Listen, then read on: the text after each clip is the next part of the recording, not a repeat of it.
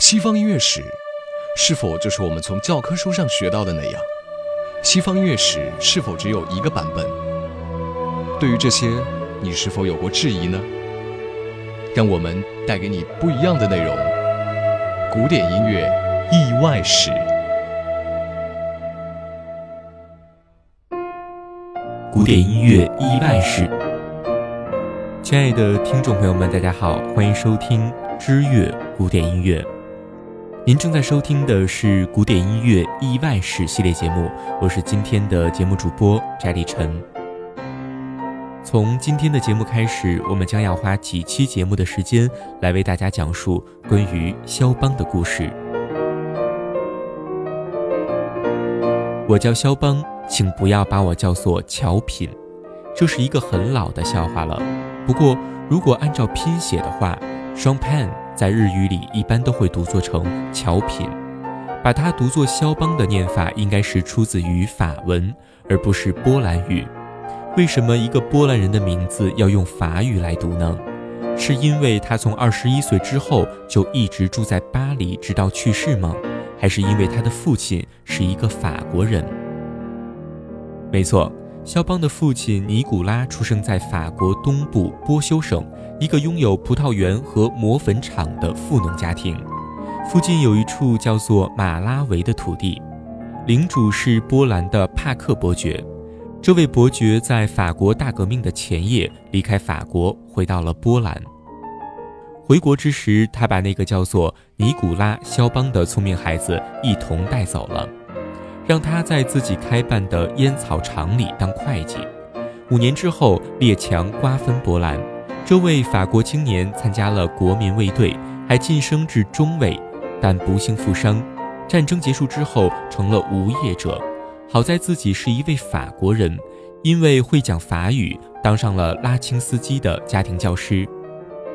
从他做家庭教师的各个方面的表现来看，他是一个受过良好教育的人。这种情况跟如今一个美国人或者一个加拿大人来到中国，只要会讲英文，似乎都能找到兼职来糊口，是差不多的意思。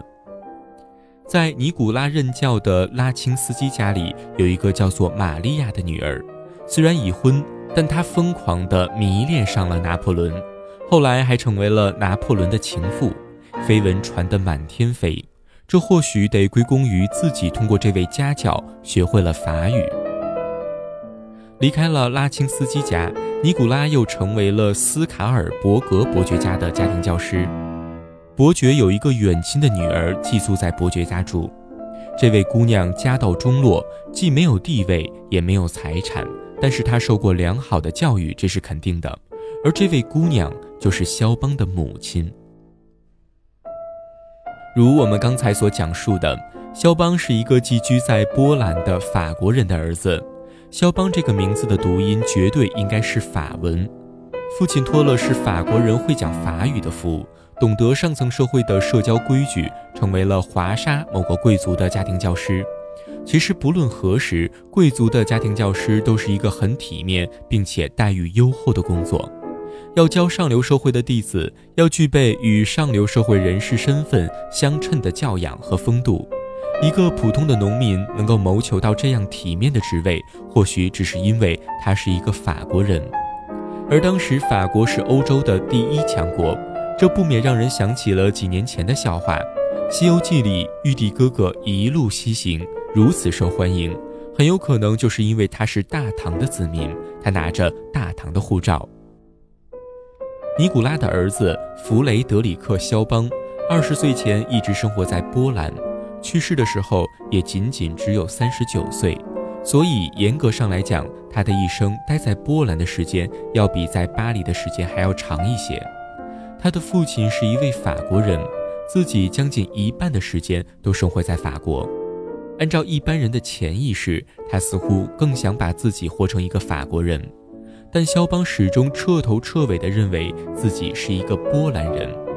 他写了五十三首马祖卡舞曲，这不仅仅是为了讨沙龙里贵妇们的欢心。从叙事曲中，你能够感受到他的一颗爱国之心。他在不大的社交圈里抛头露面，法语讲的并不是很好，他就是一个生活在法国的波兰人。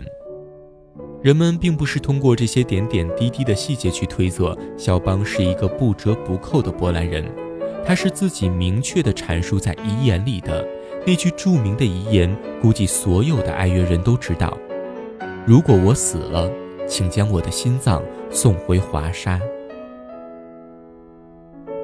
好了，关于肖邦的第一期意外式节目，我们就先为您分享到这里。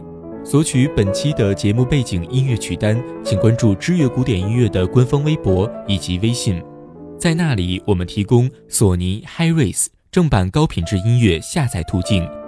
索尼精选 HiRes，开启您的高品质音乐生活。感谢您的收听，我们下期节目再见。